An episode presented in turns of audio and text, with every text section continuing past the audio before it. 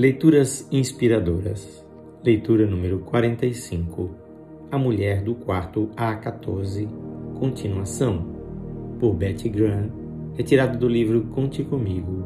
Assinado Deus.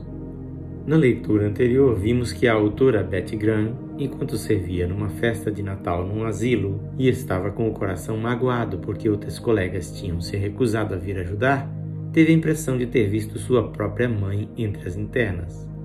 Hoje veremos o desfecho desta história. Não, meus olhos deviam estar me enganando. Fechei-os por um momento e abanei a cabeça. Quando os abri novamente, o rosto emaecido da velhinha naquela cama estava claro e nítido diante de mim. E não era mamãe mesmo. E com aquele cabelo grisalho, desgrenhado e os olhos azuis mortiços, nem mesmo se parecia com ela. O que me fizera pensar que aquela pobre e infeliz criatura fosse alguém de meu próprio sangue.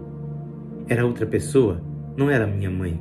Não. Então por que não me sentia aliviada? Aquela sensação desagradável ia se intensificando, subindo e dando-me um nó na garganta. Tenho que sair daqui, pensei. Não quero que ela me veja chorar. Sem dizer palavra, saí do quarto e já não era sem tempo. Logo que cheguei ao corredor, Lágrimas começaram a escorrer pelo meu rosto. Pus-me a correr depressa, como se fugisse de um perigo desconhecido. Voltei à mesa de bolos, onde Gladys, ainda sorrindo, continuava trabalhando.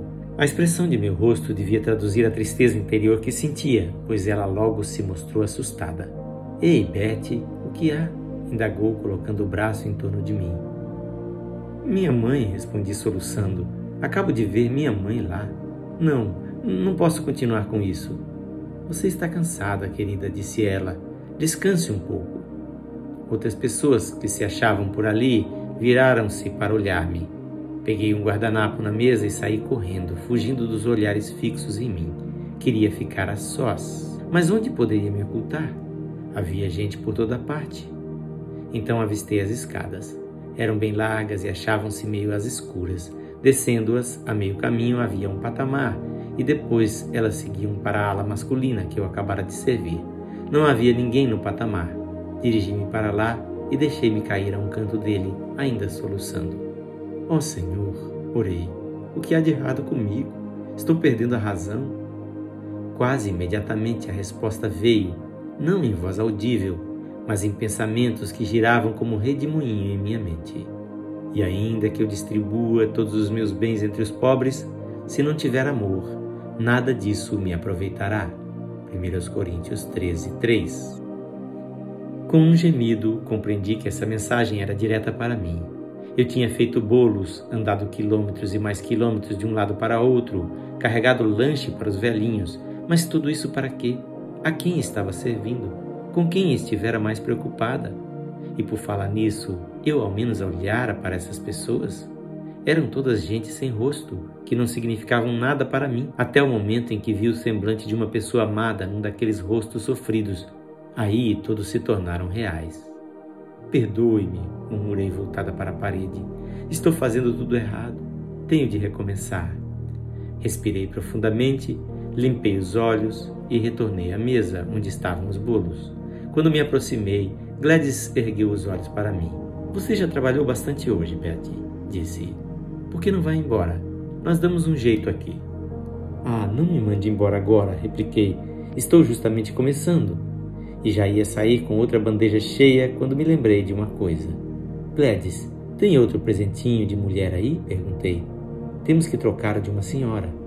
E ela me entregou uma caixinha contendo um broche pequeno, um coração de brilhantes pedrinhas vermelhas. Obrigada. Este está perfeito, disse-lhe, pegando a caixinha e saindo apressadamente em direção ao pátio.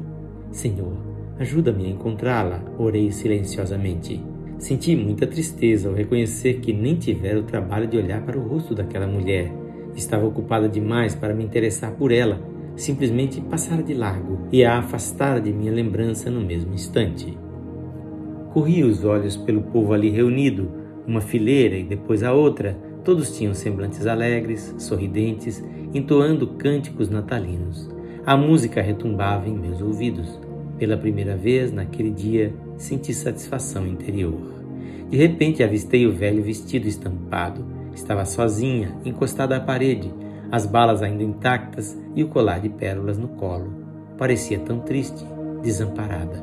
Caminhei apressadamente em sua direção. Ah, você está aí, disse-lhe. Estava procurando-a por todo lado.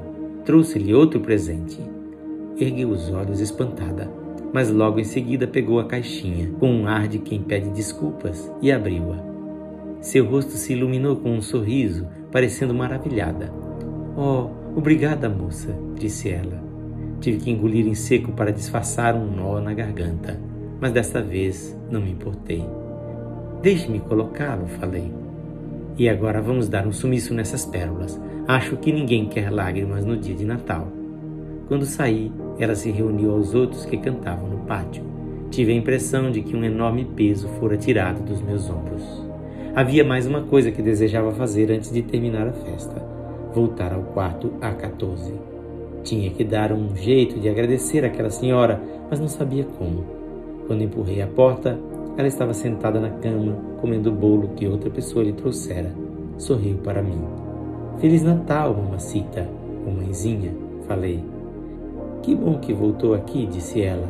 Queria agradecer às senhoras por terem vindo aqui hoje.